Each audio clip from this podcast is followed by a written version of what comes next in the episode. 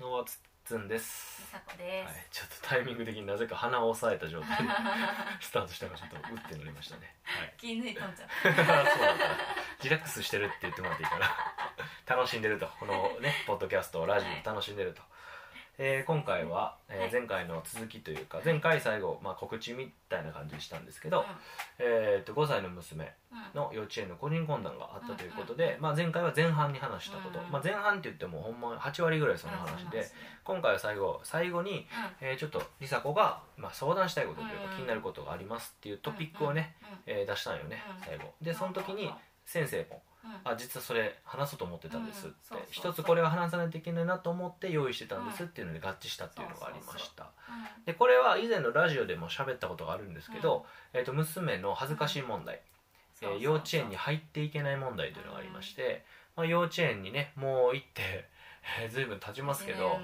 ちょい経つよね。うん1年半近く経つ。経つんやけどいまだにそのまあ幼稚園の近くに行くとうん。恥ずかしいと言い出して、うん。えーなかなか玄関から入っていかないと。ね。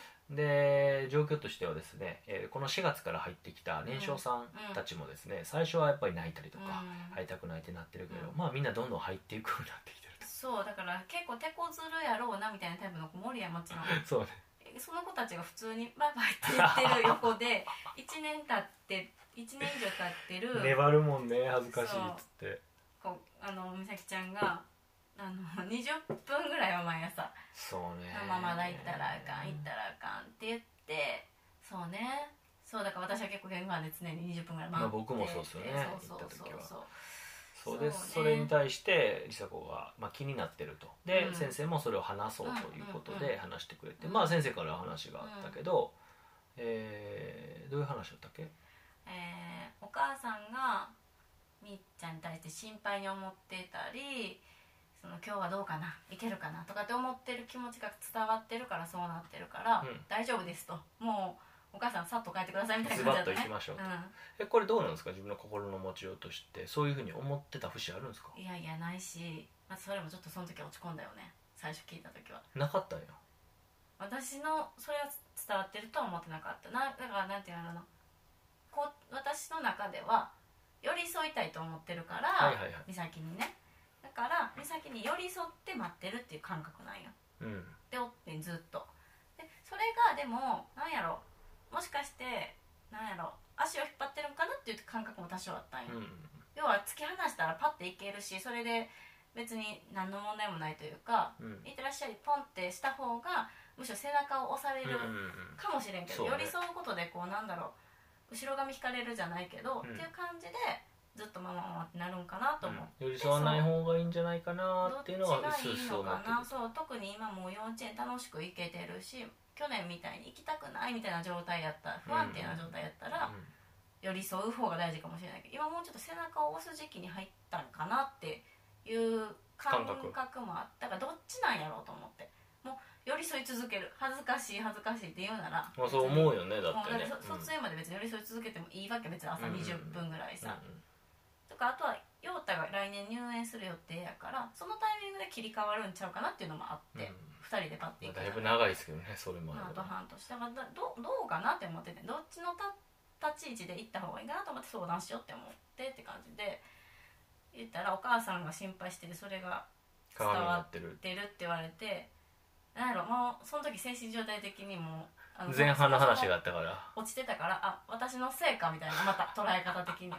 あもうガーンって感じだね。俺はもうアメージングとかね ああもう行っちゃってええんやみたいな やったーみたいな。で僕はどう思ったかっていうと,、えー、と僕はもう早く行きたいなと思ってたわけですよ、娘がまあ行って恥ずかしい恥ずかしい。したいなってことやな。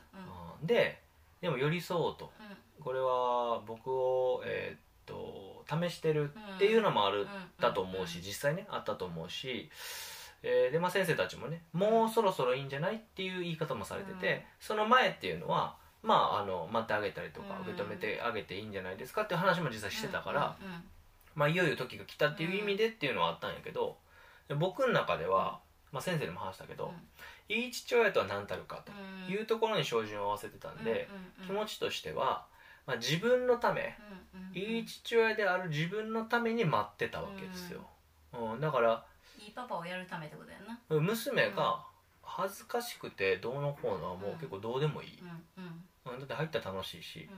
入るしかないし。うんうなんかまあき 嫌われてもいいじゃないけどうん。まあ愛の土壌うん。みたいなのが揺らぐんやったら、うん。父親への信頼感というかうんなんというか、まあまあまあそれはまあ母親でいいと思うねんけどね、うん。土壌が父親で揺らぐことっていうのはなんとなくないような気がするから、まあ、そういうのはちょっと危惧したからうん。いるっていうのはもちろんやってたけど、でもやっぱりなんとなくやっぱり自分のいい父親をやっておこう、うん。こうする子育てが正しいんだっていうのにやっぱ少々合ってた気がしてたんで。僕からするとうん「行っておいで。バイバイ」うん。あもう全然ええやん。うんラッキー。それでいいんやみたいな。そう言ってくれたらそうできるしな。なんか思うわけじゃないけど。で俺はまあそういう意味では、うん。ありのままだったりとか、自分が思ってることっていうのは、あの美咲ちゃんには表現してれなかったんだなっていう反省はやっぱちょっとありましたよ。梨紗子さんはもう全然、まあ、違うというか、まあ、落ちどっちかというと落ち込む方にそうねその行ったわけよ時はね。うんなんやろ。うん。まあでも、まあ、前半の話うん。もその後のプチデート、うん。個人懇談の後のプチデートでいろいろディスカッションして、うん。結構解消されていったっていうのもあったんで、まあその後半の今回のその、うん。まあさっとバイバイしていいようんっていうことに関してはそんなに何も思うことはそこまでね。ううんんなかったってことよね、で実際やってみたと。そうね。まあ2日だけやけどね。どうでした、だから最初そうえっと相談つつんさんにも相談したけどそれをじゃあえっとああはいはい。美咲に伝えるのか。事事前に。明日からママすぐ行くからねみたいな、うんだっていつも20分とか待ってるわけよ。だから絶対に引き止められるのは分かってるやん。いつもならうん。ママあかんい行かないでって言うからさ。これはだからどっちがいいかなってそう。だから事前に伝えるのかもういきなりその日は帰っちゃうのかってどっちがもういいかなと思って相談したらやっぱ時代事前に伝えるとこうなんだろう。構えるみーちゃんがまあそれもあったけど、うん。僕が思ったのは、なんで事前に伝えるのかっていう話だったの、うんうんうん。あそうかそうかそそううか。でそのなぜに対しての回答は、みーちゃんが不安があるんじゃないかとか、みーちゃんがそれじゃうまいこといかないんじゃないか、うん。という心配から来てる。そうそうそうそう。うん。じゃあもうその心配はそもそもうん。心配から来てるからやめましょうっていうお話をいただいてたんで、じゃあもう心配がかかってるものに関してはもうやらなくていいんじゃない、うねていうまあ僕はうん。そういう意見を伝えて、でそうだねってなって、うん。結局とと特に何も言わずいつも通り幼稚園に行ってで、まあ、先生ももちろんちょっともうもうその話話題は個人コーナーしてるからみみーちゃんが来た時点でちょっと意識してくれてるやんもちろん。まあ、今までの傾向として、まあ、先生がちょっと中で誘ってくれたらうんうんうん。恥ずかしいって言ってた美咲がうん。パッと行くっていうのは何回かあったんでうんうんそれでも行かない時ももちろんあったけどそうその傾向の話もちょっとその個人コーナーでしたから、うんうん。まあ、ちょっとねアクションうんしますっていうのは言ってくれてたよね。でだからだからそれもおかげもあって本当にこの2日間はパッといけたよね。へー。で昨日はちょっと1回だけ「えママ行かんとって」って言ったけどなんかちょうどプールが始まるタイミングやったのもあってなんかなんだろう水をねなんかプールの水を入れるのをなんかみーちゃん手伝ってくれる？みたいな感じで言ってくうんうん先生が、まあ、なんか「ほらみーちゃん手伝っておいでよ」みたいな感じで言ってじゃあもう行ってくるわって感じで、うんなんかねじゃあまあめっちゃ力強くタッチだけしようとかはいタッチだけしようとかって言ってパッて行って。今日も結構なんかなんだろうな。そうそう今日はなんかうんなんかカレンダー作るとかなんかなんか作る工作好きなやつがあってうん。あれ完成させちゃおうよとかって先生が言ってくれたからじゃあもう行くわって感じでほんとこの2日間。うん。えほんまにこうなんか拍子抜けぐらい事前に言うとかそんなのも何もないぐらい、うん、ほんまにパッていけたね。だからまあ先生たちの見立て通りというか、うん、かな。彼女には準備ができてて、うん僕らの準備ができてなかったっていうだけなのかなっていう感じですね。そうね。うん。だからまああのちょっとお風呂のあの入らない問題の話も前々回かな、うんちょっと話したと思うねんけど、うん。結局そこに楽しいものがあるっていうことと、まあ、きっかけ作りうん。パッて入るきっかけっていうのがあれば、うん。あとはそれが何回か繰り返された習慣になると思うそうやんかね。そうそう。分そう。だからなんかそういうのがあるだけでいいんやなと、あとまあその先生がうん。その大丈夫っていう見立てをした一つの根拠としていっぱいやりたいことがあるっておっしゃってたのよ。でこれがいっぱいやりたいことがあるっていうのが俺なかったらあんまり信頼できてなかったよ。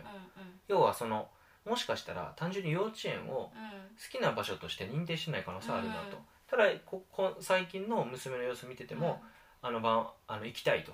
はや早く幼稚園に行きたいっていう話、うんうんうん。今日お休みなんていう話、うんでお休みの日を勘違いして行くと思ってお弁当どうのって言っちゃう、うんで「え今日ないで」って言ったら「ああ間違えた」とかって言うんううん。みたいな、そういうやり取りがあったから大丈夫やなと思ってたし、で先生もそう言ってくれてたんで、ああじゃあもう確実に幼稚園という場所は彼女にとって楽しい場所で、うんいろんなやりたいことがある場所として、えーなってるんだったら、もうそれは僕らがやっぱりポーンと生かしてあげないともうもったいないよね、うん。20分も中で遊べる時間が増えるんだから、うん。まあ、そういうふうにもなれたっていうのがあったんで、だからやっぱうん。なんか根拠というか、うん。まあ、先生たちもやっぱそういうのをちゃんと見て、うんうん。慎重に見て、うん。特にまあうちのまあ他の子は分からないけど、うちの娘は結構繊細なところあるんで、汲み取っちゃうっていう能力が結構あるんでかなり見てくれてるなっていうのもあって、うんねうんだから気持ちよくこう背中を押せるうんうん。機会をいただいたかなと、で彼女もあのあ大丈夫なんだって思えるんだったら、